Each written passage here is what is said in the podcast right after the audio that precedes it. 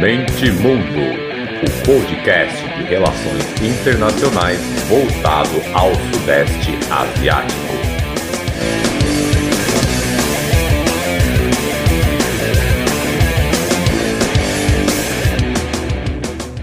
Fala galera, podcast Mente Mundo na área, meu bordãozinho aqui que eu gosto de usar sempre, em um episódio especial. Já vou começar aqui, até para quebrar o gelo também, confidenciando que quando ela me adicionou no Insta, eu pensei, pô, eu conheço em algum lugar, eu já vi essa moça em algum lugar.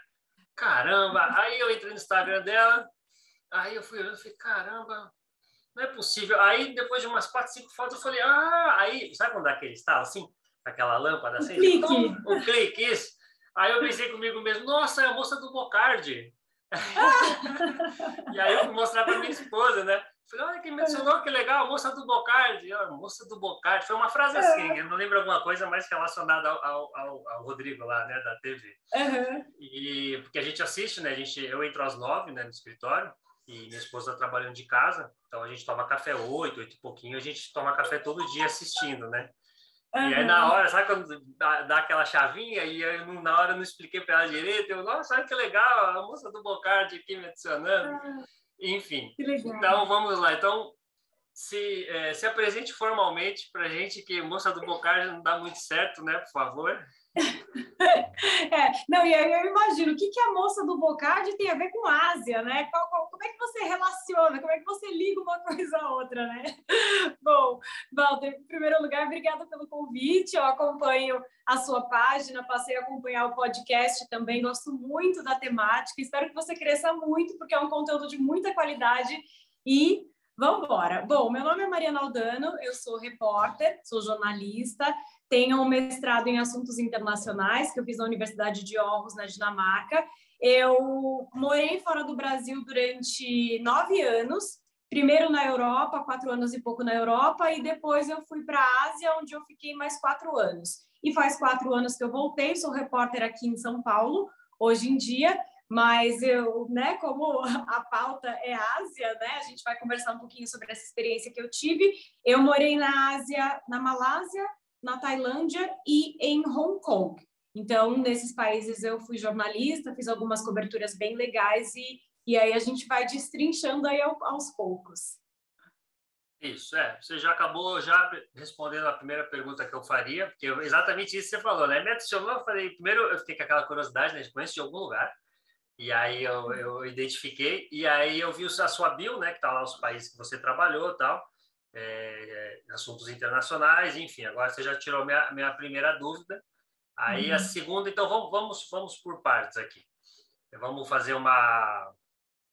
Vamos fazer aí por, por ordem. Você foi primeiro para a Ásia, da- você foi da Europa, depois para a Ásia, né? Foi o que você comentou. Isso. Aí o primeiro Eu fui país para que a você Europa chegou. primeiro. Uhum. Primeiro país que eu cheguei, a primeira vez que eu saí do país, eu era bem novinha, eu tinha uns 22 anos, eu fui para a Inglaterra, onde eu morei um ano, pela vivência, né? Aquela coisa de, de trabalhar em subemprego, eu trabalhava de, de garçonete, o, o emprego que aparecia pela vivência. E aqui no Brasil eu já trabalhava em televisão, eu tenho uma carreira, faz 17 anos que eu trabalho em televisão. Eu tranquei a faculdade no meio para ter essa vivência no exterior, porque eu queria trabalhar com jornalismo internacional era uma das minhas áreas preferidas e como eu já tinha oportunidade na Band de falar sobre isso, eu queria ter essa experiência para poder ter ainda mais propriedade e crescer nessa parte de jornalismo internacional.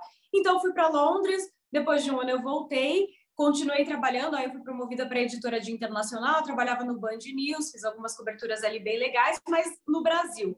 E aí, com o tempo, eu decidi que eu queria mais, eu queria conhecer mais do mundo, sempre foi a minha maior paixão, o mundo, né? E aí eu fui para a Alemanha. Eu consegui ir para a Alemanha com um visto de au pair. Eu não tinha condição de de outra forma, né? Não tinha como pagar, enfim, uma universidade, nada. Eu terminei a faculdade aqui e fui com aquele visto de babá. Au pair é o visto de babá. Então você vai para trabalhar na casa de uma família. Só que eu fui com o visto de babá com o objetivo, né, de me estabelecer lá e eventualmente conseguir trabalhar como jornalista. Nos primeiros dois meses que eu estava lá na Alemanha, eu consegui entrar em contato com a Record Internacional, que eles tinham um escritório, eles têm um escritório na Espanha, e aí eles se interessaram pelo meu perfil e a gente começou uma relação de trabalho. E aí, depois de quatro meses, eu deixei de trabalhar para casa de família. Por um período, eu fiz as duas coisas, né? Trabalhava como babá e como jornalista ali nas horas livres. E depois de um tempo, eu consegui sair da casa da família e virei correspondente da Record Internacional na Alemanha eu morava em Hamburgo, né, uma cidade no norte da, da, Alemanha, e viajava a Alemanha inteira fazendo reportagens ali sobre. Era uma espécie de revista eletrônica, eu apresentava um programa e fazia as reportagens para um programa chamado Conexão Alemanha, só que não tinha muito. Tinha um conteúdo noticioso, mas era mais aquela pegada de comportamento, e eu gosto do, do jornalismo raiz, né, eu gosto do, do hard news, então eu tava legal, foi uma experiência legal, mas eu queria migrar, eu queria outras possibilidades. Aí vem o próximo país. Ó, oh, me interrompe, tá? não, não, é interessante fazer a linha do tempo. É, é, a gente foca na Ásia, mas por enquanto vamos, vamos fazer a linha do tempo.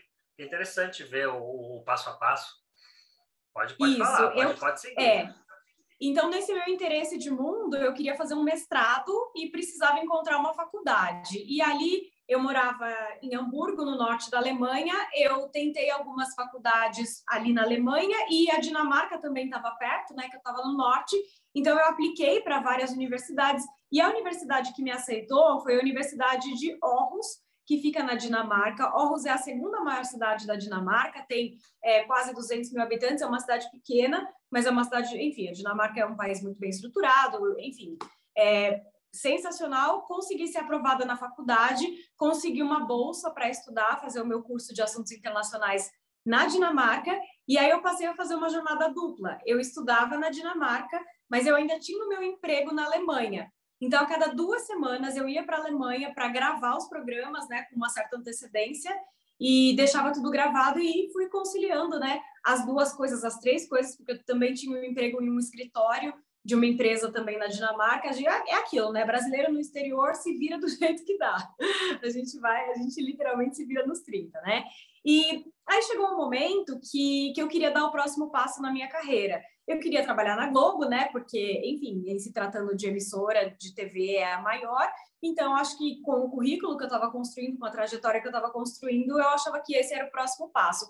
Só que na Europa, é, era muito difícil, porque já tinha muito jornalista brasileiro, o caminho era muito difícil e eu tinha muita curiosidade de explorar a Ásia. Eu passei a conhecer a Ásia e especificamente o Sudeste Asiático no meu mestrado em assuntos internacionais, porque no Brasil a gente não ouve falar muito, né? Normalmente, assim, a gente não tem muito acesso, né, a, a essas informações. E aí os meus colegas do mestrado, os meus colegas dinamarqueses, tinha também colega estrangeiro, eles falavam, ai, né, depois que eu terminei, a, a, terminei o ensino médio, eu fui passar uma temporada na Tailândia e na Malásia, gente, não é, não é, não é perigoso, né? E aí eu vi que era muito comum para quem mora na Europa viajar, né, para esses países da Ásia, do Sudeste Asiático, que eram países muito baratos. E aí eu fui viajar, eu fui conhecer a Tailândia e a Malásia como turista, né? tinha amigos, né, da, da faculdade também que foram. E quando eu fui, eu me apaixonei. Eu me apaixonei completamente Malásia, Tailândia foram os dois países, né, que eu fui pela primeira vez. E, e aí me deu aquele start, sabe? Fazer... Desculpa. me deu aquele start. Falei, é isso que eu quero. Eu quero tentar morar nesses países. Eu não estou pronta para voltar para o Brasil ainda, ainda não queria voltar. E aí, o que, que eu fiz? Aí é que entra a Ásia, né? O capítulo Ásia, terminei o meu mestrado e tudo mais eu enviei uma proposta para a Globo, para a Globo News, na época, apresentando os países do Sudeste Asiático e perguntando se eles não tinham interesse em ter uma correspondente lá. Eu fiz um mapeamento das empresas brasileiras que tinham atividades lá, do tipo de pauta que poderia render, consegui um encontro, né, uma reunião, marquei uma reunião no Rio de Janeiro, voltei para o Brasil, da Dinamarca, né, estava numa fase que eu ainda estava né, costurando ali as possibilidades, e fui para o Rio de Janeiro, me encontrei com o diretor, o chefe na época de internacional, Felipe Barini, e ele falou o seguinte: a gente tem muito interesse. Na época, eles tinham no Japão correspondente, que era o Roberto Kovalik, é, só que ele, a cobertura não se estendia né, para o Sudeste Asiático, ficava concentrada ali no Japão mesmo. E ele falou: oh, gosto muito da ideia, eu gostei das pautas né, que você sugeriu, as potenciais pautas, potenciais assuntos, só que a gente não tem como te enviar. Se você se enviar, se você for, aí, se você estiver lá dando sopa, a gente pode, né? A gente pode conversar, a gente pode ter interesse no seu trabalho. E aí, o que, que eu fiz? Eu queria muito tentar. Então, eu fui para a Malásia. Um dia eu conhecia pessoas na Malásia. Então, eu fui para a Malásia com dinheiro para me sustentar por um período X, por alguns meses. E aí, se desse certo, eu continuaria, né? Eu ia apostar tudo na Globo News. E se não desse certo, eu voltaria para o Brasil e continuaria minha trajetória por aqui. E aí, assim que eu cheguei na Malásia, eu comecei na semana seguinte já fazer as entradas para a Globo News, as entradas ao vivo no jornal, falando sobre a região como um todo, e foi uma parceria que deu muito certo deu muito certo para eles, deu muito certo para mim, e aí eu acabei virando uma correspondente fixa ali, né, que entrava todo dia na programação, quando acontecia uma coisa, né, uma coisa maior, eu viajava para os países da região para fazer a cobertura, e assim foi durante todo esse período, né, durante quatro anos ou quase isso, a gente manteve essa relação essa relação profissional, né, de eu tinha a minha autonomia, mas ao mesmo tempo a gente tinha ali é, um contrato, um acordo né, de regularidade de trabalho para que eu pudesse também me manter, né? E aí começa a minha vida na Ásia. Eu estou pensando aqui que interessante é fazer a digressão. Na Band News você ficou quanto tempo? Qual período, mais ou menos? De, de quando a quando? Band News. É. Eu entrei em 2004 na Band News como estagiária. Uhum. E aí eu saí da Band para ir para a Inglaterra e voltei para a Band News depois dessa experiência como editora de internacional. E saí em 2009. 2009 foi o ano que eu saí de vez e só voltei, né, depois de depois de um tempão. Ah, então na Globo News mesmo. Eu comecei a me interessar por esses assuntos e fiz minha pós em 2000 e... 2014, 2015, e desde então assisti muito Globo News e, e Band News. Uhum. Então agora que você está falando, foi me dando outro estalo. Eu falei, caramba, eu já vi ela antes do eu, você começou a falar da Globo News, eu comecei aqui ter a digressão até 2019, 2020. Eu assisti muito Globo News e Band News. Na verdade, ah, em tá. casa. Tá. Então assim, você pegou. É, com certeza, provavelmente você Globo pegou News. a fase que eu estava lá. É. É, na, é, na Globo News, com certeza. Agora que você foi falando, e aí eu falei, caramba, eu já tinha visto ela antes, é verdade. Porque sempre, desde 2014 e 15, eu virei um viciado né, no assunto, até esse projeto meu aqui surgiu justamente da ideia de não tem com quem nem conversar, porque eu não sou do meio acadêmico, eu sou de comércio exterior, é, aqui trabalho aqui no Porto, né? Como todo mundo em Santos acaba caindo para o Porto. Resumidamente, que eu sempre falo disso aí, pessoal que eu sempre falo de novo, ele está falando do começo. Resumidamente, é, não sou do meio acadêmico, eu fiz uma pós por gostar, por ter ficado viciado no assunto. Meus amigos, um é publicitário, um é veterinário, um é advogado. Então, assim, eu senti a necessidade de conversar, de, de trocar experiências né, sobre relações internacionais e tal. E aí eu não saía da Globo News. E também, vira e mexe, eu ia na Band News. Então, programas internacionais, quando chamava até o pessoal lá do Petit Jornal, né, o Tanguy, o Daniel Souza, uhum. eu marcava a hora para ver. Pô, tá hora vai começar o programa internacional. Que legal. Quando eu falo de coisas internacionais, eu, eu punha na, na Globo News para assistir. Então, agora você está falando, uhum. foi me dando, estava falando, eu já vi ela na Globo News, sim, foi só agora. É. Com certeza. Uhum. Já... é verdade. Agora não estou lembrando assim, exatamente do leste asiático, porque a Ásia eu comecei a pensar, vou focar na Ásia tem dois anos. E de ah, tá. anos para cá, então já não, já não era, né? Eu, então, assim, não lembro de nenhuma matéria exatamente, porque a Ásia virou certo. meu foco tem dois anos, mas tudo que era internacional eu queria assistir, eu queria entender o que estava acontecendo no mundo inteiro. Eu passei a focar a Ásia de dois anos para cá só. E agora que eu me mudei para onde eu estou aqui, em 2000 e... foi na virada, 19 para 20, eu acabei não renovando a TV a cabo. Então parei de ver Globo News. Mas quando eu tinha, porque acabava, sabe quando você faz as contas, fala, putz, eu assisto um pouco assim e tal, aí eu acabei cortando. Compensa, né? É, mas até dezembro de 2019 eu, eu era o louco da Globo News, assim, nada para fazer ah. assim, fazendo alguma coisa em casa, eu punha na Globo News quando estava dando alguma notícia internacional, algum programa. Entendi. Eu ficava ligado o tempo inteiro. Mas vamos lá, então. Aí, na Malásia. Então, vamos lá. Qual assunto eu vou abordar primeiro? Você fez matérias lá, né? Sim. E Sudeste Asiático, apesar de a gente também não estar muito longe disso, né? É uma região aí que a gente conhece muito por ter muita liberdade, né? Liberdade civil, individual, de poder reclamar, de protestar, enfim. Cada um ali com seu grau de liberdade, mas acho que a Malásia e a Tailândia ainda são um pouquinho menos pior do que outros, né? Que nem Sim. Myanmar, Vietnã mesmo. Mas aí você foi lá, as matérias você cobriu, eram mais, eram mais assim, para empresarial, focado em empresa, você comentou que você fez um mapeamento. Qual setor assim, você fez mais? eu acabei virando correspondente do continente em geral, né? Porque o correspondente do Japão, ele acabava fazendo mais matérias para rede aberta. E eu acabei virando a correspondente da Ásia mesmo. Então, a minha área de cobertura era tudo. Só que era aquilo, né? Não dava para viajar toda hora para todos os lugares. Então, todos os dias eu entrava na programação falando sobre os principais assuntos da região. Então, a Malásia não é um país que tem assuntos de interesse da grande mídia, né? De vez em quando tem um assunto ou outro que, que surge, que é muito grande, e aí a gente dá uma atenção especial. Mas, no geral, era, era tudo. Era falar de Coreia do Norte, falar de Japão, de Coreia do Sul, os conflitos ali, né? E então era uma cobertura mais generalizada de Ásia.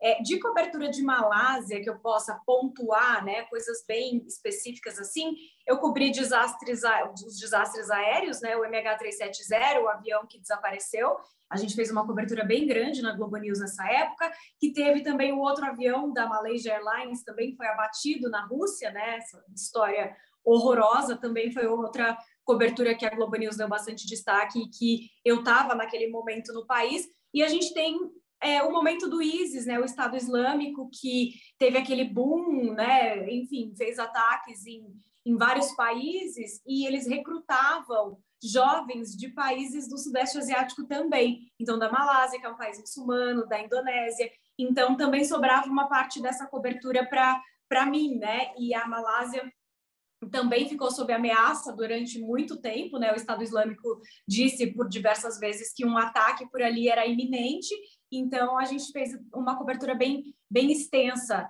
né? E teve uma época que tinha exército na rua por conta disso, né? Por causa dessa iminência de um eventual ataque do Estado Islâmico.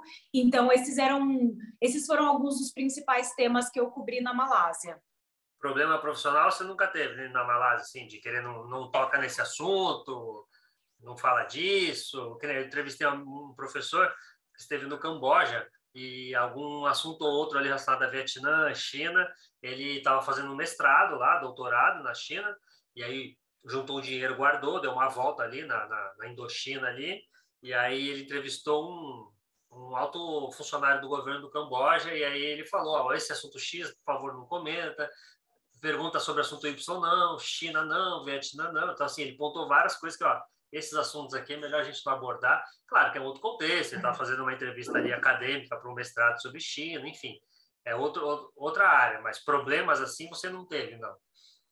Não, eu nunca tive nenhum problema, mas eu sempre fui muito cautelosa, porque sabendo do histórico na Malásia, né, existe até hoje uma repressão a jornalistas. Não é uma coisa tão que a gente vê com tanta frequência, mas a gente sabe que existe. Conversando com outros jornalistas também que moram no país, eles têm um certo cuidado. Alguns veículos sofrem, né? Ali algum tipo de represália quando publicam alguma coisa contra, publicavam na época, né? Contrária ao primeiro-ministro, na época era o primeiro-ministro Najib Razak, mas é, o principal escândalo de corrupção que foi justamente é, do Najib Razak foi um escândalo que repercutiu internacionalmente. Então, não tinha como não cobrir. E aí, quando os olhos do mundo, né, estão voltados para a Malásia, eles não querem esse tipo de indisposição, né, de, é, enfim, causar algum tipo de repressão mais severa a um jornalista. Isso pode, né, causar aí uma uma crise, né, eventualmente até uma crise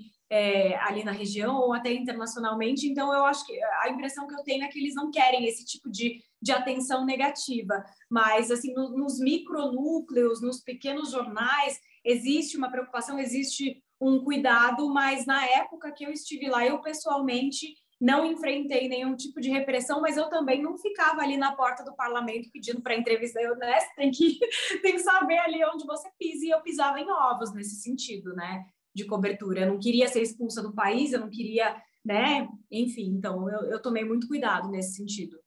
É, o do, do avião que você comentou, do abatido por engano, com certeza eu tive lá então, porque eu lembro que nessa época eu fiquei vendo muito Globo News. Uhum. E sobre esse do escândalo que envolveu até filmes de Hollywood, Leonardo DiCaprio, né? Eu lembro quando eu peguei para uhum. estudar, eu achei muito, muito Brasil, assim, que eu falei, nossa, o cara lavou dinheiro com filme de Hollywood, né? Eu até fiz uma postagem no site lá, resumi mais ou menos o que aconteceu, né? E acho que não virou podcast, não, acho que foi só escrito. Mas é o que você falou, né? Foi literalmente o mundo inteiro de olho, até o, o Departamento do Tesouro dos Estados Unidos envolvido, aí não, não tem como nem tentar controlar, né? É algo não, muito, não tem, não tem. Grande, né? Aceita, só, só vai. É. Lembro do, quando eu fui pesquisar o assunto, o próprio Leonardo DiCaprio, em entrevista, pedindo desculpa, falando que não sabia né, a origem do, e se não me engano, era um filme até sobre justamente lavagem de dinheiro. Não foi o Lobo de Wall Street? Agora não lembro. Faz tempo que eu parei para Eu não lembro qual era, não lembro qual era exatamente. Se eu não me engano, por ironia do destino, era o Lobo de Wall Street, que é justamente Nossa. um filme sobre lavagem de dinheiro. Depois eu vou até dar uma pesquisada, que eu tenho quase certeza. Mas eu lembro que eu pesquisei bastante, porque é um governo que não, não perdia eleição desde a época lá, que, desde a época que a Inglaterra deu, deu alforria, né? Vamos usar o termo assim, né? Isso. né? Parou é. de controlar a Malásia, enfim, eu lembro que eu pesquisei bastante o assunto e eu lembro que tinha uma ironia é. no filme, eu tenho quase certeza que era o Lobo de Wall Street. Isso, o pai do Najib Razak foi o segundo primeiro-ministro da Malásia, então era praticar uma sequência né, enorme do partido, da família, enfim. Foi, foi, foi um capítulo importante, né, ali para quebrar essa, essa sequência, né?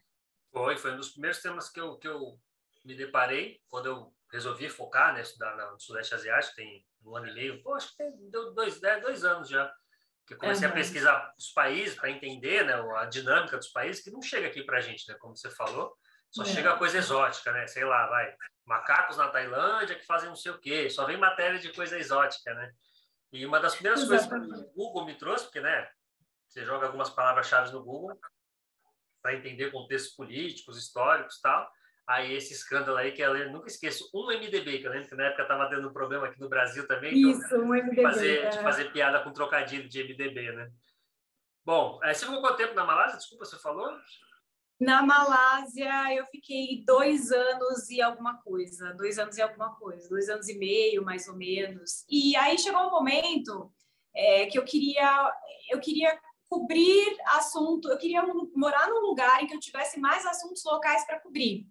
E aí eu decidi me mudar para Hong Kong, a gente não vai se estender, se estender tanto no capítulo de Hong Kong, mas a estadia em Hong Kong foi muito difícil, porque é uma cidade muito cara, então é, para você morar lá é tudo muito pequeno, tudo muito ah, muito conciso e então eu, eu decidi não ficar por um tempo muito longo na, na em Hong Kong eu fiquei menos de um ano lá foi válida a experiência, mas aí eu voltei para Malásia e continuei, fiquei mais um pouquinho até eu sair de lá de novo.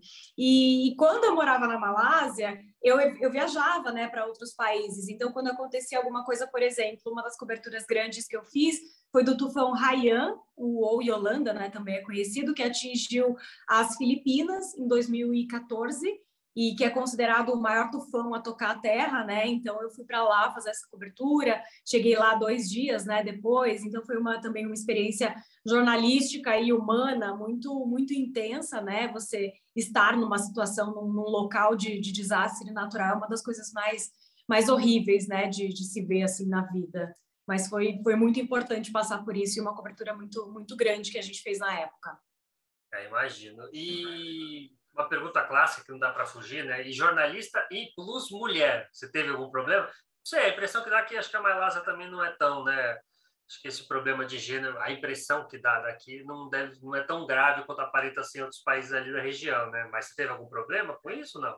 Então, no meu caso, a gente tem um terceiro recorte, é jornalista plus mulher plus negra.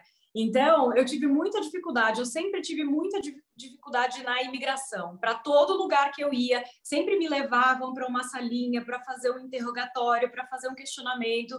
A impressão que dava é que ele sempre, né, como é possível você uma mulher, uma mulher negra, jovem, viajando sozinha, é prostituta, ou é prostituta, ou é traficante, então sempre foi, foi muito penoso. Brasileira ainda, né? Brasileira, não, é, é, puta com certeza, né? Não tem como. Então, é, sempre, é, sempre me, o coração sempre dispara, até hoje, né? Quando eu vou para algum lugar assim, sempre fica aquele, sabe, aquele fundinho assim de, de medo quando eu vou passar por alguma imigração. Para você ter uma ideia, quando eu viajei pela primeira vez para Inglaterra, é, eu cheguei na Inglaterra, a primeira vez que eu saí do Brasil, eu já falava inglês. Eu estudei inglês aqui de, de pequena, então a primeira vez que eu saí do Brasil eu já sabia me comunicar. E aí eu cheguei na imigração, na Inglaterra, eu, vim, eu fui com visto, eu não fui como turista, eu fui para morar, então eu tinha o visto aqui, todo o processo direitinho. E aí quando eu cheguei na imigração, eles começaram a me questionar, né, fazer um monte de pergunta e eu respondi as perguntas em inglês. Aí ele, o cara falou da imigração, como você não tem nenhum carimbo no seu passaporte, como você nunca foi para lugar nenhum e você fala inglês? Aí eu falei, eu falo inglês porque eu, eu estudei desde criança. Não é possível que você não tenha viajado para nenhum lugar. Você já morou em algum lugar? Não, moço, não morei. E aí aquelas perguntas, né? Eles jogam casca de banana para você escorregar, refazem a mesma pergunta de formas diferentes para ver se você cai em contradição.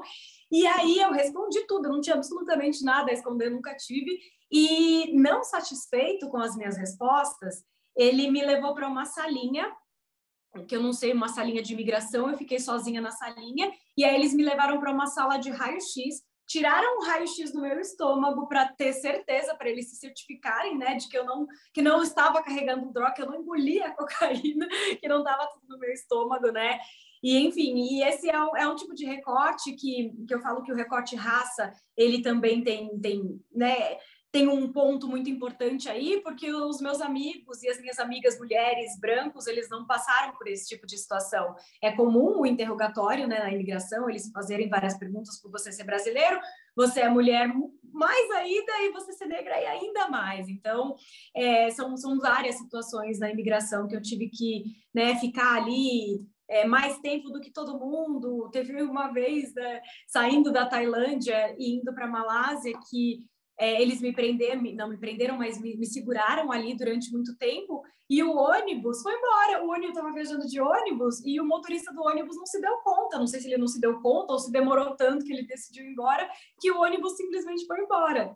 E aí tinha uns, uns motoboys, né, que tem mototáxi. Eu tive que pegar um mototáxi para o mototáxi ir até, até o ônibus, numa cidade que eu nem lembro o nome da cidade, né, da, da cidade que faz fronteira lá, esqueci o nome da cidade, mas uma área totalmente, assim, isolada, sabe, meio que no meio do nada, e aí o motoqueiro foi correndo até o ônibus, sinalizou para o ônibus, buzinando, bibi, para, para, para, Aí eu fui, entrei no ônibus, então, humilhação assim, sem tamanho, mas que faz parte da aventura, faz parte, né, do, do rolê, eu me propus a isso, né, se eu quisesse segurança, se eu quisesse, né, tudo bonitinho, eu não me colocaria nessa situação, mas eu aceitei me colocar nessa situação, hoje é história, né, hoje é engraçado, mas, mas enfim, mas diz muito, né, sobre o olhar do mundo pra gente, enfim, mas é, é isso, não, não, não foi fácil, não é fácil.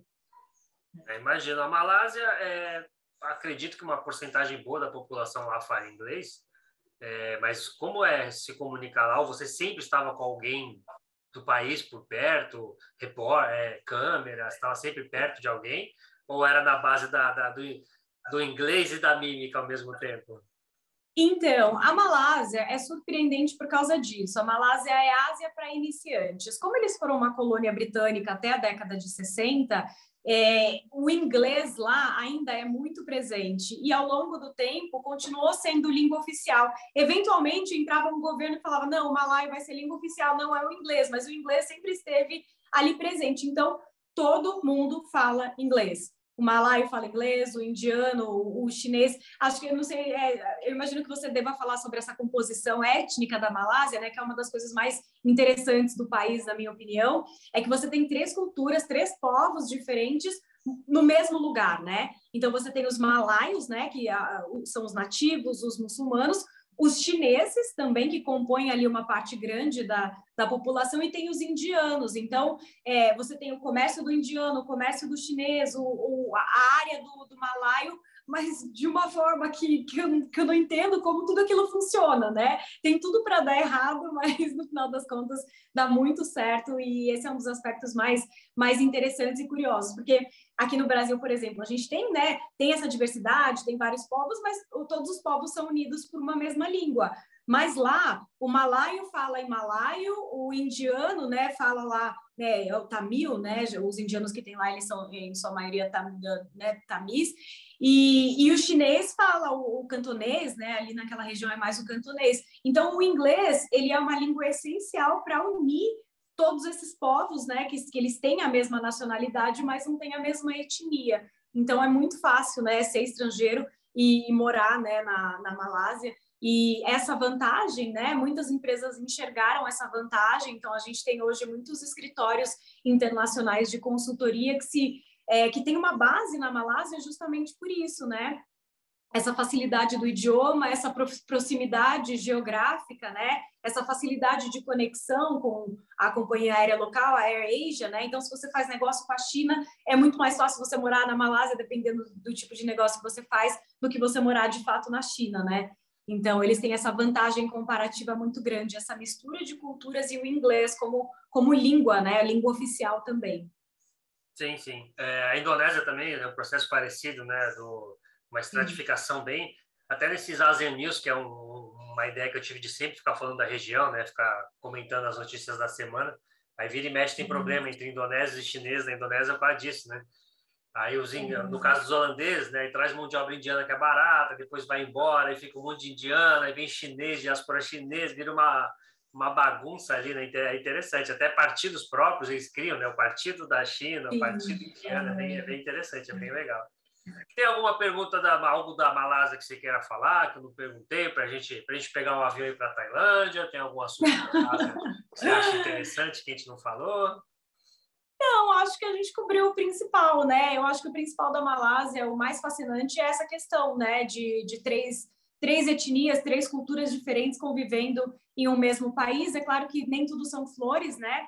A gente tem é, uma mão ali do governo que protege muito mais o, o malaio, né? O, o nativo, então eles recebem mais subsídios, por exemplo, quando eles vão comprar uma casa, né, subsídio de moradia, enfim, os programas sociais, eles beneficiam muito mais os malaios, mas isso é uma questão política que vem sendo ao longo dos anos corrigida, né, já diminuiu bastante, mas ainda assim é, é mais fácil você ser malaio, mas, mas as outras culturas também estão enraizadas, né, eles, eles, eles não são de fora, eles são de lá também, e, mas, mas tudo funciona muito bem. É um país assim que, que eu recomendo muito para as pessoas visitarem, né? Acho que uma coisa que, que eu percebo é que o brasileiro ele tem muito essa mentalidade de é, Paris, Nova York, Londres e, e, cara é, é tão fascinante, é tão é tão especial, é tão maravilhoso, né? É uma coisa que me chama atenção também na Malásia é que você não vê miséria, né? Não é um país rico, né? Ele é um daqueles tigrinhos asiáticos, né? Não é um país rico, é um país que tem muito, né, para se desenvolver, mas você não tem esses problemas que a gente tem no Brasil, né? E isso é uma coisa que me fascina é, no Sudeste Asiático, que é, você não vê miséria em alguns lugares, obviamente você vê miséria, mas não é em outra medida, é outra medida. E a questão da segurança também né? Tem pessoas pobres, tem pessoas né, menos favorecidas, mas ninguém nunca vai chegar para te assaltar com uma arma na sua cabeça. E essa paz, né? Viver nessa paz é maravilhosa. Então é muito engraçado a pessoa chegar e te perguntar: Nossa, é, você não tem medo? Eu falei, não, medo tem de morar no Brasil, né? Eu não tenho medo nenhum. Você não sabe o que é medo. não sabe o que é vem cá, deixa eu te contar. E uma coisa que também é muito interessante é que é, não, não, não dá para perder de perspectiva o fato de que a Malásia é um país muçulmano. E mesmo sendo um país muçulmano, você, tem, você consegue ter liberdade para existir como, como uma pessoa de qualquer outra religião. Então, é óbvio que você tem que ter o bom senso, né, de respeitar. Se você vai num lugar que você sabe que vai ter uma quantidade maior de malais, você não vai com shortinho curto. É, você leva um chalezinho para cobrir o ombro, mas ninguém vai te, te recriminar, ninguém vai chegar na rua e vai falar: Ó, oh, cadê, o, cadê o chale? Cadê? Né, o seu short está muito curto. Isso não acontece. Então, é, eu acho incrível isso, o fato de deles serem muçulmanos e ainda assim é, terem uma convivência, né? Eu tinha uma convivência com pessoas que eram muçulmanas e que nunca me julgaram por eu não ser, né, por eu ser de outra religião ou de não ter religião nenhuma, né? Então eu acho isso isso muito fascinante também na Malásia. É, que é outro tabu do leste asiático, né, que é, é o Islã, né? Até fiz um episódio com o pessoal, o Mansur lá do História Islâmica, ele faz um trabalho incrível lá de desmistificação, digamos assim, do Islã. Ele tem mais de 100 mil seguidores no Facebook, é sensacional as postagens dele. E a gente falou da Malásia e da Indonésia, e é bem isso, né? Porque aí é, aí é um. É, o brasileiro vê como exótico duas coisas, né? O Sudeste Asiático e o Islã. Então, para você quebrar né, essa visão é bem, é bem, é bem difícil é. mesmo. Porque são países, quando fala Islã, o pessoal pensa no Oriente Médio, né? Pensa em Al-Qaeda, pensam Sim. tudo quanto é tudo que é de pior. do islâmico, é. Uhum. E o grosso do Islã tá ali, na Indonésia, Malásia, ali que tem as maiores populações islâmicas do mundo, né? Isso, isso uhum. é bem é bem diferente, é outra pegada totalmente diferente. Bom, vamos para a Tailândia? Ah, ô, Walter, deixa eu só falar mais uma coisinha que, que talvez a, uma outra pessoa possa lembrar dessa situação. Eu falei para você que eu morava lá numa época em que o Estado Islâmico estava em ascensão, né? Eles estavam crescendo muito, estavam recrutando os jovens, né? Ali do, dos países do Sudeste Asiático, dos países muçulmanos, e era uma época de muito medo. Então você andava na rua, via o exército armado, você ia no shopping, o, shopping, o, o exército estava dentro do shopping, você está dando uma voltinha assim. Então todo mundo estava né, um pouco mais comedido, um pouco mais controlado. Eu parei de, de passear pelas Petronas ali, né? Pelas Torres Petronas, porque né, no imaginário a gente achava que é, se houvesse um ataque, eles iam, né? Como eles têm essa característica, né, a gente achava que ia acontecer alguma coisa por ali e tudo mais. E, e nessa onda de medo, nessa vibe de medo, eu estava fazendo uma entrada para a Globo News uma vez falando exatamente sobre isso, sobre esse processo de recrutamento dos jovens e tudo mais, e deu um trovão muito forte atrás de mim. E eu tava ao vivo, e aí eu dei um belo, ah! falando ao vivo na Globo News. Aí o apresentador paralisou assim, tudo bem, tudo bem. Aí eu me dei conta que era um trovão, me deu uma crise de riso, aí comecei a dar risada. Naquela movimentação, a câmera caiu no chão, e aí eles não cortaram, né? Eles deixaram tudo transmitindo, aí eu posicionei a minha câmera de novo, falei, não, gente, tá tudo bem, foi só um trovão, mas é isso, né? Pô, foi tem, uma onda tem no YouTube isso? Pior que tem. Pior Opa, que tem. vou procurar depois, viu? Vai, né? Vai com certeza, tem que procurar mesmo. Ah, você colocar, é jornalista é, leva susto com trovão, alguma coisa assim. Mas, mas é isso, é um reflexo da, do, do que a gente vivia ali naquela época de tensão. E, e acho que é isso, acho que sobre Malásia a gente cobriu os, os, as questões principais. É muito boa essa história. Vou procurar mesmo, hein? Vou, vou colocar, Eu sei que você vai. Vou colocar no stories lá do, do, da página. Muito bom. É, a gente tem que rir, né? Das nossas falhas, dos nossos erros, a gente tem que rir, mas tá tudo Não, certo. é uma situação tensa, e quando você tá tenso, qualquer barulho mesmo é, potencializa na sua cabeça mesmo, né, pô? Não é, não é qualquer situaçãozinha, não. A gente tá falando um perigo aí de Estado Islâmico no auge, né? Quando eles conseguiam conseguiu matar a gente em Paris, não vai atacar uma, uma Malásia ali, que você imagina. Não é? Pô, tá doido. Ai, ai. Bom, na Tailândia você ficou quanto tempo? Na Tailândia eu fiquei um ano. Foi um, uma configuração de trabalho um pouquinho diferente na Tailândia, porque o que, que aconteceu? Em 2014, 2014, 2014, a gente teve a crise aqui no Brasil, impeachment e tudo mais, e a emissora, a emissora decidiu manter como fixos os correspondentes que estavam em locais estratégicos, então aquelas, né, aquelas capitais mais, mais conhecidas e tudo mais, então Malásia não era tão interessante, então a gente fez um acordo de trabalhar quando realmente tivesse alguma coisa interessante para cobrir. E aí, não fazia sentido eu ficar na Malásia se eu não ia né, conseguir fazer as entradas todos os dias. Eu viajava muito para a Tailândia, porque eu gostava, gosto muito do país, então sempre que eu tinha que fazer, eu saía muito para fazer renovação de visto, né, durante um período, então eu acabava indo bastante para a Tailândia. Eu decidi me mudar para a Tailândia. E aí era meio numa pegada de, ah, eu sei que, que a minha temporada na Ásia está chegando ao fim, então eu vou morar num lugar que eu gosto, meu lugar, um dos meus lugares preferidos, né, para ter um, um estilo de vida diferente que eu nunca tinha tido, de morar na praia. E aí eu virei uma, uma colaboradora. Então, de vez em quando, eu fazia as reportagens né, para a Globo, só que aí o tipo de reportagem mudou. Eu comecei a fazer coberturas maiores, eu fiz algumas coberturas bem legais para o Fantástico, e eu morei em Phuket. A cidade que eu morava era, era Phuket, e, mas então era isso, era outra configuração. Eu não ia toda hora né, para Bangkok para fazer matérias, mas eu fiz algumas matérias bem interessantes por lá também. E quer que eu já fale de alguma delas? Ou... Você pode, claro, só te perguntar. Você esteve lá não quando teve o golpe de Estado lá, que o exército. Um po...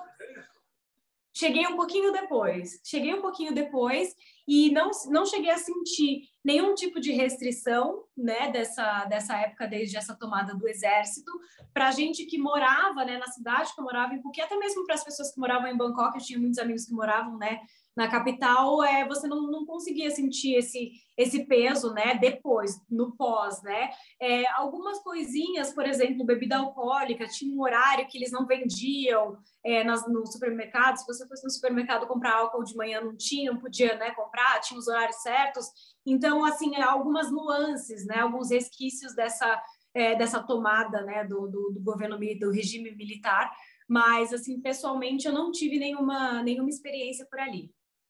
É, só não tentar cobrir nada relacionado a isso que tá tudo bem, né? Tá tranquilo. É só não, não falar, pô, vamos falar pro brasileiro aqui como é que é difícil ser jornalista na Tailândia. Só não provocar, né? Mesmo esquema da Malásia, é como você comentou, né?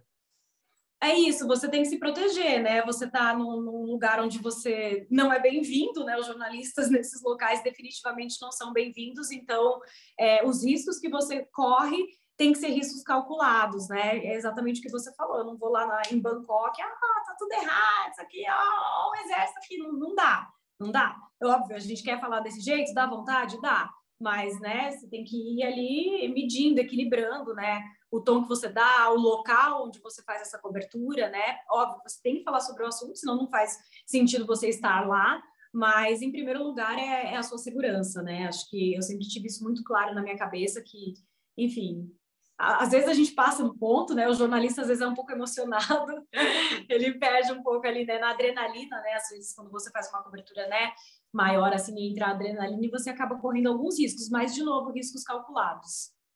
É. Sim, claro. É, ainda mais numa situação dessa, né? Que é um governo autoritário que acaba de tomar o poder e assim, né, geralmente quando toma o poder é a parte mais é, agressiva, né? Porque é para tentar manter, né? Para você se manter no poder. Então falar algo ali justamente no período que você falou que chegou um pouquinho depois, né? É melhor, é, é. melhor cobrir outros assuntos. Aí você estava ali como o, é, como é que fala? Como freelancer, digamos assim, da Globo News? Como freelancer, é, era, era como, é, dá, dá para dizer assim, uma colaboradora freelancer, né? E aí eu comecei a cobrir, a fazer matérias é, para o Fantástico, por exemplo. Uma das coberturas que eu fiz ali na Tailândia foi sobre o contrabando de pedras preciosas, uma pedra que se chama turmalina paraíba, que sai do Brasil e é contrabandeada, né, pelo mundo todo.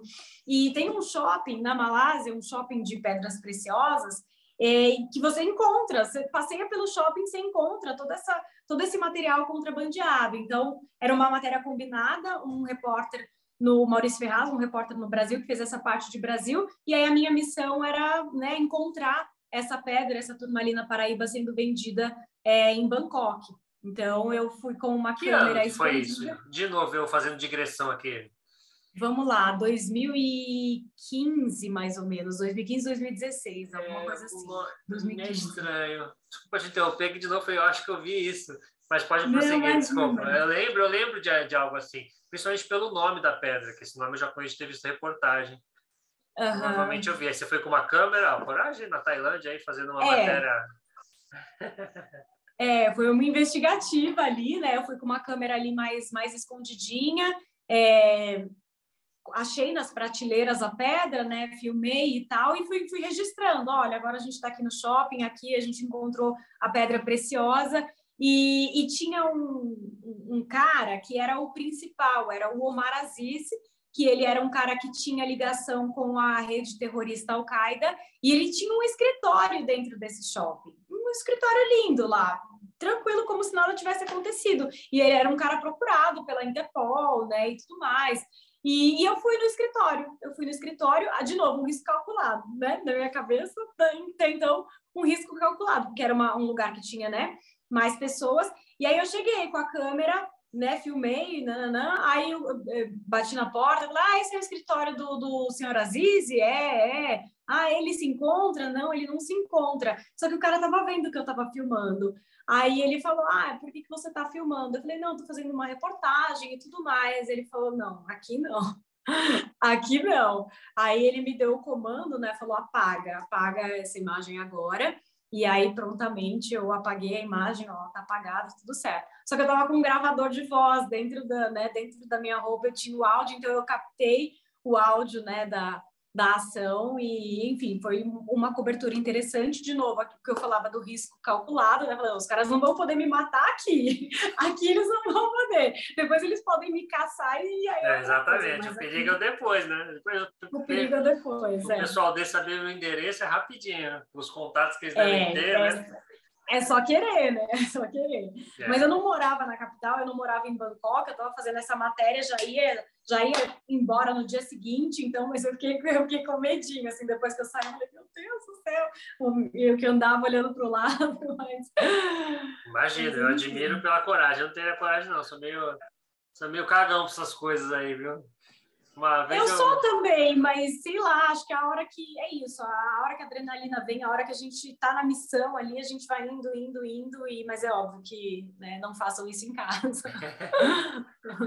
Uma vez eu fui, me assaltaram, tá? E meus amigos, eu fui reconhecer e não sei o que passa na cabeça do pessoal, você vai reconhecer a pessoa e aí na entrada os familiares da pessoa tá ali.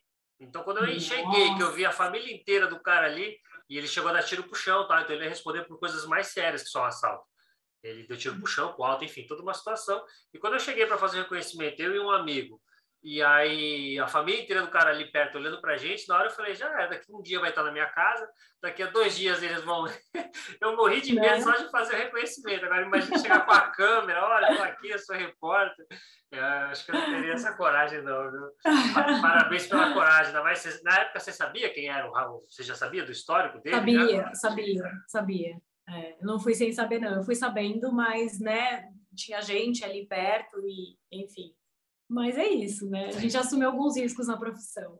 E a pergunta que eu faço da Malásia agora sim vai se encaixar para a Tailândia, né? Que é a dificuldade de conversar com o pessoal lá, porque olha, nem letra dá para entender daquele idioma, né? É um monte, é, parece um idioma então, alienígena.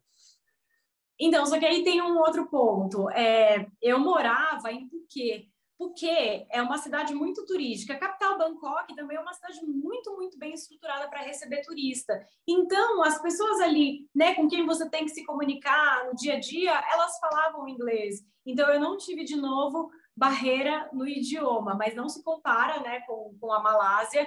É bem mais, né, é, é bem mais dificultoso ali o processo de comunicação, mas não a ponto de, eu não conseguir me comunicar.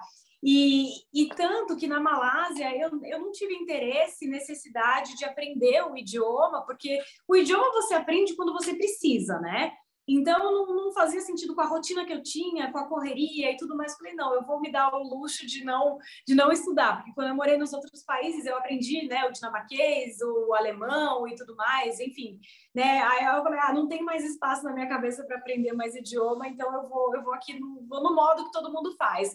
Então, eu não tinha é, muito entrave na comunicação. O que não era muito legal é que quando eu gosto muito de me conectar com as pessoas locais, né? Então, de ir nas áreas mais remotas. Então, isso era um pouco mais difícil, né? Quando eu queria fazer a imersão mesmo, né? É, na Tailândia, por exemplo, eu tinha uma motinho, né? Lá o, meio de transporte principal é scooter, eu tinha minha scooter e eu gostava, né, de, de explorar. E como eu, eu tenho a fisionomia diferente, eles olham, eles é, imediatamente eles te identificam como uma pessoa de fora. E eles são um povo muito hospitaleiro. Então, quando você vai para um lugar, eles, né, veem que você é diferente, ah, vem cá, vamos conversar e não sei o quê. Então, essa essa interação era um pouco mais difícil por causa do idioma mas, mas é aquilo, né? Aí vai a mímica, vai, vai tudo, e às vezes é às vezes só o olhar da pessoa, né? É, já te alimenta, né? Só você conhecer ali o jeito que eles vivem e tudo mais, já, já vale a pena, mas não, não tive grandes barreiras ali de, de idioma, não. Né? Na, na, na, vivência do dia a dia. Não, é, não tem como. Se você não, não é algo que você vai morar para a vida inteira, não compensa. É, uma vez eu fui fazer é. uma aula gratuita de, de, de mandarim, né, de chinês, e aí na primeira aula já falei, não vai dar não. E, e, porque não é só o, o, é o alfabeto, né? Então, assim, é como é do zero mesmo, é como você ser uma pessoa que acabou de nascer, né? É muito complicado. É que nem no Duolingo também, não esqueça também, eu falei, deixa eu ver o russo aqui como é que é. No Duolingo eles usam o alfabeto nosso, né? O, o grego, né? Para facilitar, depois de um tempo que ele começa a colocar as letras lá russas lá. Enfim, no boa tarde deles eu desisti. Eu lembro que o boa tarde do russo eram umas 20 letras, sem exagero, assim. Na primeira aula do Duolingo eu também falei, não, não, não deixa para lá. Se for para. Não vale a pena. É, eu, eu tenho a mãe aqui do inglês, do espanhol. Se for para pegar uma uhum. língua mesmo, é mais fácil aprender um francês. Vamos ficar aqui mesmo no, é. no, latino, porque não, não, esse negócio de aprender um idioma exótico, você vai acabar usando pouco, é só para dizer, ah, né, que nem você falou, pô, vou aprender uma lá e vou embora, nunca mais você vai usar. Você vai usar para quê aqui no, no Brasil, é. né? Não, e mesmo o dinamarquês, que eu me propus a estudar quando eu estava lá, eu aprendi. O alemão eu já tinha estudado no Brasil, então quando eu cheguei lá eu já falava um pouco de alemão. É, então foi muito mais fácil o aprendizado, mas assim, se eu não tivesse estudado nada de alemão, eu não ia conseguir aprender alemão em um ano e meio, né? E hoje, é, o, o, alemão, o dinamarquês que eu estudei, eu uso para quê? Eu não uso para quase nada. Quando você vai, né, você encontra uma pessoa, um alemão, um dinamarquês, eles falam inglês. E aí a comunicação é muito mais gostosa, é muito mais fluida no idioma que as pessoas falam melhor. E esse idioma geralmente que conecta os estrangeiros é o inglês, né? Óbvio que é muito legal, foi muito legal ter aprendido, é legal ter, né? esse conhecimento, mas o, o, que eu percebi quando eu fui para Hong Kong, por exemplo, que eu comecei a estudar, tive um interesse, fui atrás de uma escola e tudo mais, que, que eu pensei? Eu, se eu morar aqui um ano, eu não vou aprender esse idioma em um ano, não vou aprender. É, e aí eu falei, não, eu vou usar o meu tempo de uma melhor forma, né? Enfim. É, não, não, não em um ano nunca, você pode ser mais prodígio, não dá. É muito difícil. Eu tenho um amigo que fez um ano e pouco de mandarim, e um ano e pouco ele estava no básico do básico ainda. Ele sabia falar algumas coisas. Eu sou brasileiro, eu vim da cidade tal, eu gosto de tal comida, assim, frases bem básicas em um ano e pouco. Foi outro motivo que uhum. eu falei, ah, não, não vou, eu não vou aprender. É. Mandarim, mandarim até pode ter, é, você pode conseguir muitos empregos bons por causa disso, né, de falar Sim, mandarim, principalmente aqui em Santos, no Porto, mas é coisa para daqui cinco anos, oito anos. Eu falei, uhum. não, deixa para lá. Já tô, já tô careca, já tenho uma certa idade, esses projetos de longo prazo aí de cinco, oito anos para aprender a falar a língua não, não dá certo, não. Da Tailândia, que eu queria te perguntar, como você falou, é muito turístico, né? Eu sempre, quando eu vejo uhum. Ranking, né? 10 países mais visitados do mundo, tal, a Tailândia sempre tá, às vezes cinco, né? Ah, cinco cidades mais visitadas do mundo. Você chegou a fazer aquelas matérias bem turísticas que tem até um jornalista, o Pepe Escobar, não sei se você conhece, é um que eu também sempre falo, porque eu gosto muito, que ele é brasileiro, é a mesma coisa, se encanta pela Ásia, enfim, ele trabalha para uhum. Times, ele, ele roda aí pela Ásia tem uns 30 anos. E hoje em dia ele briga até que ele é asiático, ele é brasileiro tá? Ele uhum. trabalha com os tá? ficou muito tempo em Hong Kong, enfim. E agora com a pandemia ele estava na Tailândia quando fechou. Por ele ser repórter, uhum. ele tem muitos contatos, ele faz tudo de casa, né? Trabalha sempre, há alguns anos ele trabalha de casa, né? Com muitas aspas. Ele ficou na Tailândia e ainda tá. E aí, como eu acompanho ele, acompanho ele no, quando ele faz live, Acompanho uhum. ele no Instagram, no Twitter, eu gosto muito do trabalho dele. E vira e mexe, ele pega umas férias ali, que ele fica uma semana sem responder ninguém no celular tal. Ele fala que ele pega umas férias para descansar a cabeça. Aí ele posta uhum. umas fotos nos lugares da Tailândia, assim, que eu falei, essa pergunta é clichê eu tenho que fazer, porque aquilo é sensacional. É, não tem nada, mesmo aqui com o Nordeste que a gente tem e tal. Eu não sei se também a paisagem lá tem muito. Não chega a ser morro, né? porque morro dá a entender uma, mais largo, eu não sei o termo geográfico que a gente possa usar, uhum. mas que nem as paisagens tem no Vietnã também, é muito, como posso dizer, principalmente para quem não está nem vendo minha mão aqui, quem está ouvindo o podcast, até tirar as mãos daqui, sei lá, mini, mini ilhas, assim, né? Tipo, você vê a praia e é um monte de mini ilhas em volta, assim, enfim, não sei explicar, é uma... É muito é, próprio tem umas composições rochosas, né? Isso, isso. Umas composições rochosas, também não sei o nome técnico geograficamente, é... mas dá, dá uma aparência, assim, Isso, muito é muito próprio deles, né? né?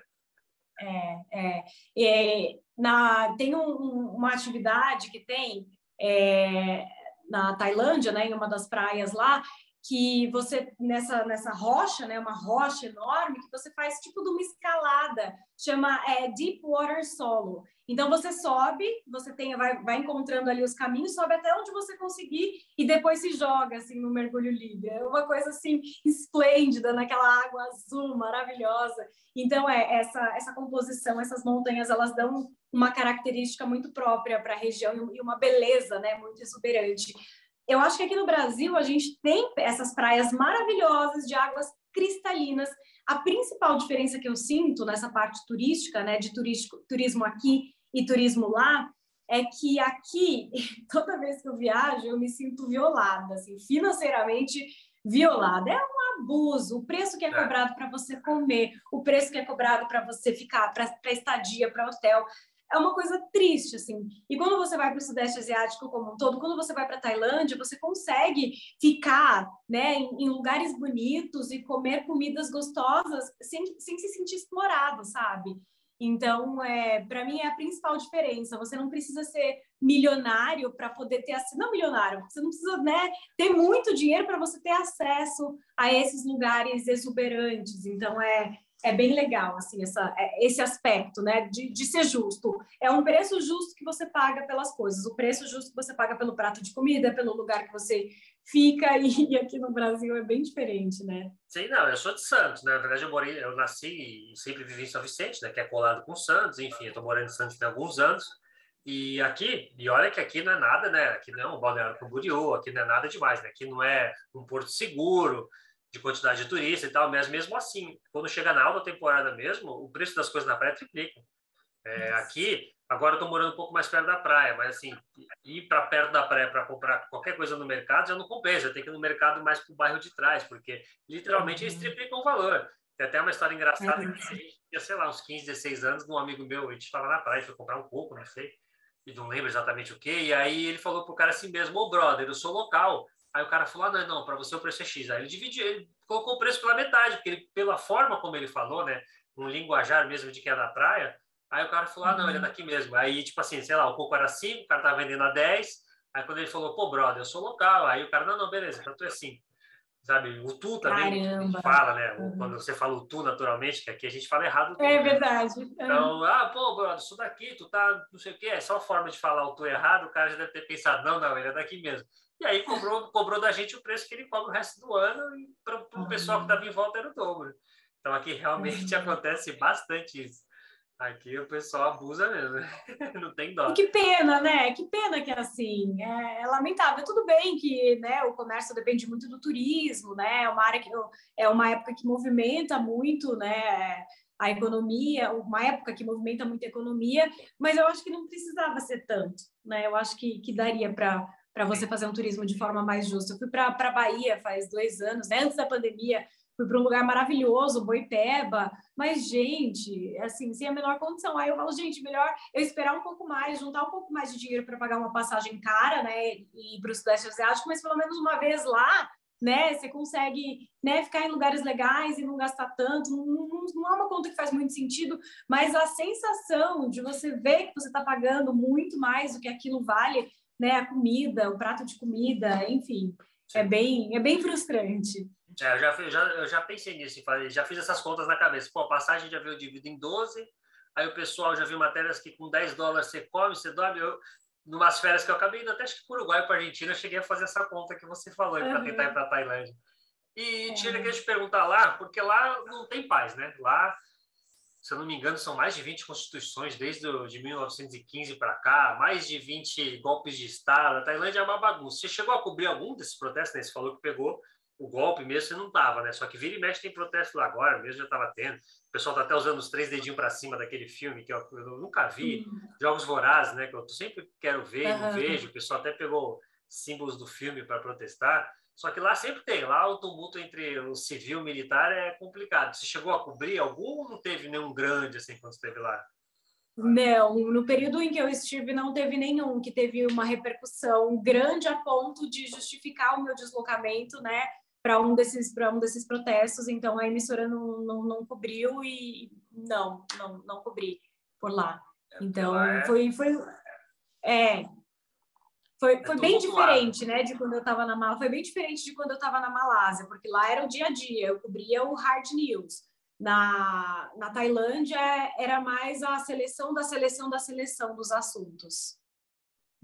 E tem alguma, de novo, faço a pergunta, tem alguma matéria específica da Tailândia que você queira comentar? Alguma, alguma passagem que eu não perguntei? Ah, da, da mulher mesmo, né? Como você falou, mulher e negra, tem uma pergunta interessante. Porque a, a Tailândia já, já é mais homogêneo, né? Já não tem aquela coisa da Malásia, né? De, tem indiano, tem chinês, a Tailândia já é uma uhum. população mais, ou não, ou tem de fato muita mistura eu que tô, tô, tô viajando. É mais homogêneo, de fato é mais homogêneo, mas você tem bastante gente de fora, porque tem muita gente que tem muito estrangeiro que procura a Tailândia para se aposentar, né? Então é, eles estão muito acostumados com gente de fora. Mas, de novo, a mesma coisa, eu senti o mesmo preconceito que eu senti quando eu estava né, na Malásia para fazer esses deslocamentos, esses, esses deslocamentos né, de, de países por imigração. Teve uma viagem que eu fiz também, era é, eu fazia muito esse trajeto Malásia, Tailândia, Tailândia, Malásia, que eu tinha muitos amigos, né? Quando eu me mudei para Tailândia, eu ainda ia muito para Malásia, porque, enfim, eu tinha né, muita gente lá. E teve uma ocasião viajando de ônibus também, que é, era um ônibus inteiro, né, de pessoas locais, e tinha eu e uma outra menina negra, uma menina africana. E aí, o que, eu comecei a fazer? É triste, né, falar isso, mas é a realidade dos fatos. Eu comecei a colocar um dinheirinho no meu passaporte para quando, né, quando eu fizesse a passagem na imigração, é, me deram a dica, né? Falaram, ó, oh, faz isso, coloca uma graninha, coloca o é, 200, é, 200 é, bar, na época, é, em reais, eu não lembro exatamente a conversão, mas era na, moeda local uns 200 bar, coloquei no meu passaporte e beleza. Aí a menina estava comigo, né? É, eles abriram meu passaporte. Ah, aí eu falei para ela, né? Que para ela colocar também no passaporte dela, só que ela só tinha uma nota maior, era 500 bar o dinheiro que ela tinha. Então nós fomos as duas únicas pessoas do ônibus que fomos levadas para a salinha da conversa, né? A salinha do que, que você está fazendo aqui, qual o seu rolê na vida, né? E aí eles abriram meu passaporte, olharam os 200 ah, ah, ah, tá, colocaram no bolso a grana e me liberaram. E aí com ela fizeram a mesma coisa. E, com ela ainda melhor, né? Que ela tinha colocado uma nota mais gorda, né? Uma nota de um valor bem maior. Pegassem a menor cerimônia. Pegaram o quinhentinhos lá, colocaram no bolso e liberaram. Mas, é, né, mas o ponto é, ó, a gente suspeita de vocês, porque vocês são mulheres negras, então vocês vão ser as únicas do, do ônibus a serem retidas, mas me dá um dinheirinho aqui que fica tudo bem. Então tem esse, esse aspecto de, de corrupção, né? Que, enfim, não é legal, mas às vezes, é. né? Isso me lembrou esses tempos que eu estava fazendo. Ah, foi até no Dia da Mulher. Eu falei, ah, vou tentar catar uma mulher de cada país que fez história no Sudeste Asiático tal. Tentei fazer um episódio, foi difícil um país ou outro. Aí no Camboja não tinha nada, porque é um país né, historicamente fechado tal, só com reis, né? Não chegou a ter princesa, nada, enfim nossa, eu cacei do Google e tal. Resumidamente, o que, que eu fiz do Camboja, por exemplo? Do Brunei também não tinha, que também é um país muçulmano, muito conservador tal. Aí do Camboja eu descobri que tem, agora não lembro se são 10 anos, 5 anos, mas que muito recentemente, a primeira organização feminina de mulheres e para mulheres, uma organização mesmo feminina de pedir direitos e tal, o governo deixou existir, assim, sabe, com muitos dedos. Aí eu falei, nossa, não acredito, 2021 vou ter que colocar isso aqui como um movimento, né? Uma, não era exatamente uma mulher, né, que fez alguma algo que marcasse a história, mas é um grupo de mulheres, né? Eu falei, nossa, estou em 2021, Camboja, é a primeira coisa, a primeira não tem, assim, sabe? É realmente uma região bem ainda para a mulher é complicada, como você falou, ainda tem o plus de ser negra lá, é, as pessoas devem ter carregar o preconceito dos europeus, né? Que ficaram lá mais de 100 anos, isso aí o pessoal aprende rápido, né? Então, mesmo também sendo é, um povo estereotipado, né? Porque o oriental também é mal visto, né? O amarelo. Você também tem o preconceito com o oriental, né? Só que lá são a maioria, né? E o preconceito se aprende rápido, né? Coisa ruim a gente aprende rápido. Né? Então, Infelizmente, é... né? É. Sim. Tá é. fácil e cruel, né? É, a gente falou de, de Malásia, né, de Tailândia, mas tem um país que eu tinha uma relação muito próxima também, por causa de coberturas, que era as Filipinas. Eu acabei viajando para lá é, em algumas ocasiões para, né, primeiro teve essa cobertura do tufão, do Ryan, e eu não sei se você se lembra de uma brasileira que foi presa lá em 2016, é, a Yasmin Fernandes Silva, ela foi pega no aeroporto com 6 quilos de cocaína. E, e aí ela foi detida, é um caso que teve uma repercussão até que, né, não gigante, mas teve uma repercussão aqui no Brasil, né, porque ela, enfim, presa naquele momento, naquele país, porque era justamente naquela época que o Rodrigo Duterte, então presidente, né, o Rodrigo Duterte, ele, ele tinha a mão pesada, né? Ele iniciou aquela política antidrogas, uma política de matança, que ele começou a matar o usuário, traficante, quem tivesse na frente, quem tivesse qualquer envolvimento com droga, começou a morrer ali. Rival né? político também, coloca um rival político ali no meio também, ninguém vai ver. Também, ali, né? no bolo, né? É, então foi uma cobertura bem grande que a gente fez também. Eu fui para as Filipinas com o Márcio Gomes, ele era então correspondente da Rede Globo para é, a Ásia, e a gente se encontrou, eu fui como produtora dele, e foi uma matéria também bem legal que a gente fez, porque a gente acompanhou na madrugada é, a ação desse, era, eles eram chamados de Esquadrão da Morte, né? Então, a, toda madrugada morria uma galera, morria muita gente, porque esses caras encapuzados numa moto, eles saíam, né, a, a mando do governo, né, matando as pessoas. Então, a gente acompanhou é, um carro oficial e aí a gente ia chegando nos lugares logo após, né, o assassinato, enfim.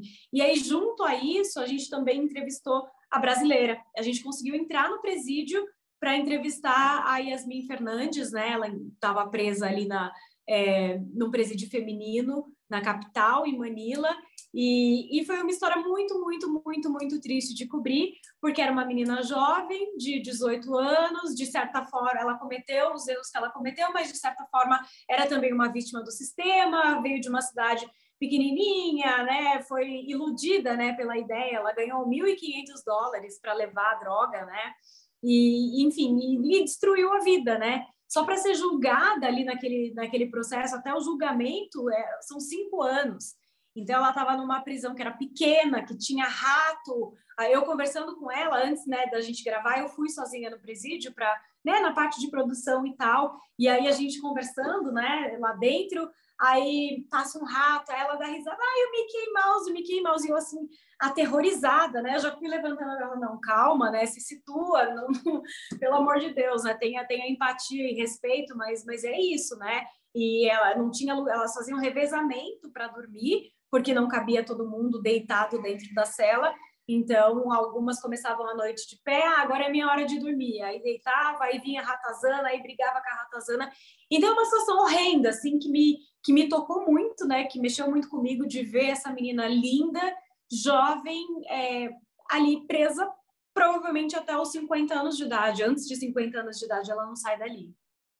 É, agora então, falou, eu lembrei dos casos, que eu lembro que na época me chamou mais atenção no Brasil, acho que a Dilma pediu clemência, que de fato foi foi morto. Eu lembro mais desse caso, esse caso de mim é mais, mais, mas agora com você falando, eu tenho aquela sensação de déjà vu assim, não, eu acho que eu vi isso na época sim.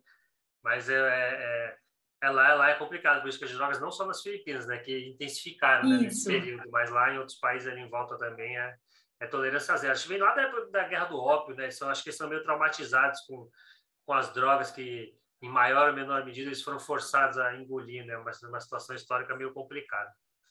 Exatamente. Esses casos que você disse foram da Indonésia, né? Dos dois isso, brasileiros isso. que foram executados, o Marcos Asher, né? E o outro que eu não me recordo o nome também. Que, que histórias. Eu, eu cobri, não em loco, eu estava com um problema de passaporte, meu passaporte estava retido para renovação de visto, eu não consegui cobrir pessoalmente, mas eu né, dei um suporte para cobertura e também histórias horríveis, né? Nossa, é. meu Deus. Bom, acho que já deu uma hora de papo. Queria agradecer. Muito obrigado pela, pela, pela disponibilidade, pela paciência. Muito feliz. Uma pergunta final que não dá para deixar de fazer uhum. também, clichê, é como é para um repórter, entre aspas, ser entrevistado, estar do outro lado? É muito esquisito, Walter, é muito esquisito. Não é uma posição muito confortável, eu confesso. Mas é isso, a gente encara como um bate-papo, né? Eu, eu, tenho que ficar pensando, não, é um bate-papo, é um bate-papo. Não, é, exatamente. E aí flui, né?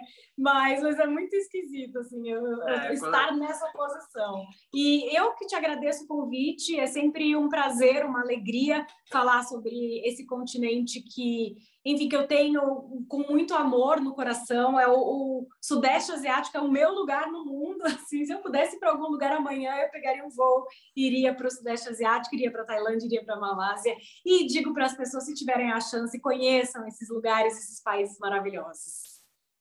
Perfeito. Eu tenho, eu tenho planos aí, passando pandemia de vez mesmo, 100%, que lá é política zero, né? Tem dois, três casos, é. fecha tudo, lá não é brincadeira. Então, daqui a alguns anos eu tenho esse, esse planejamento aí. Passa, é, faz a passagem 12 vezes no cartão e depois Ai. a gente vê o que faz e que lá as coisas são baratas comparada com aqui. Exatamente. Então é isso. Muito obrigado de novo, viu? Muito feliz Até aí por a, a gente ter batido esse papo. Olha, Valeu, tchau, tchau. Não fala assim não que eu convido mesmo, hein? Pode convidar que eu venho. Tchau, obrigado. tchau, tchau. Um abraço, tchau, tchau.